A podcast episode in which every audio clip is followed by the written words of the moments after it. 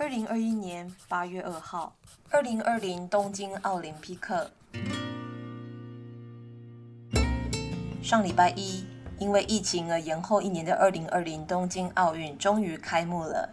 当年得知奥运要在东京举办时，我就决定奥运期间要去东京住一两个月，好好感受一下普天同庆、举世同欢的气氛。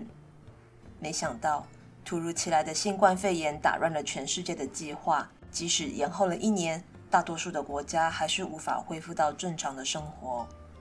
虽然这次看比赛时，摄影机照到观众席时几乎都没有人，似乎有那么一点空虚，但看到场上奋勇使出全力的选手们时，仍然令我很感动。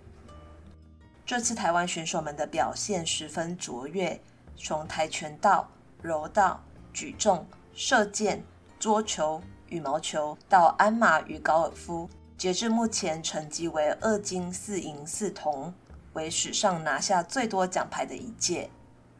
能够代表国家参与奥运的选手，几乎每位都是从小开始接受训练。当同年龄的孩子们都在玩的时候，他们却牺牲玩乐的时间，不断地练习。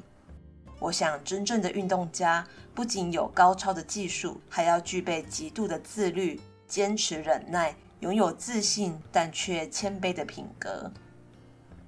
每当看到场上不同国家的选手们虽然互为对手，但却惺惺相惜、尊敬彼此的画面时，都特别令人动容。虽然台湾是个很小的国家，但我想台湾选手很伟大。他们参与奥运时，除了想要达到自己运动生涯的目标，更想要透过自己的成绩，让世界知道台湾这个国家。